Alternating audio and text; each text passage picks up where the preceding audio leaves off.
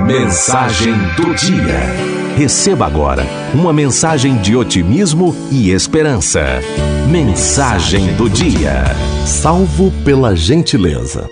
Conta-se a história de um empregado em um frigorífico da Noruega. Certo dia, ao término do trabalho, foi inspecionar a câmara frigorífica. Inexplicavelmente, a porta se fechou e ele ficou trancado lá dentro. Bateu na porta com força, gritou por socorro, mas ninguém o ouviu. Todos já haviam saído para suas casas e era impossível que alguém pudesse escutá-lo. Já estava quase cinco horas preso, debilitado com a temperatura insuportável. De repente, a porta se abriu e o vigia entrou e o resgatou com vida.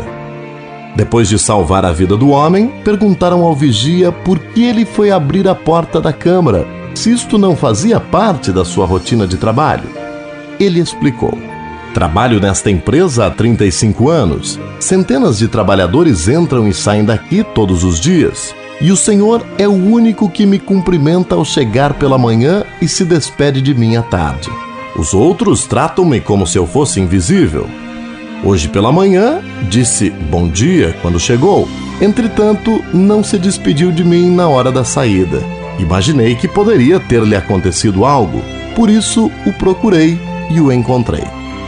A atitude do vigia de salvar a vida do colega foi apenas um reflexo daquilo que ele mesmo recebeu.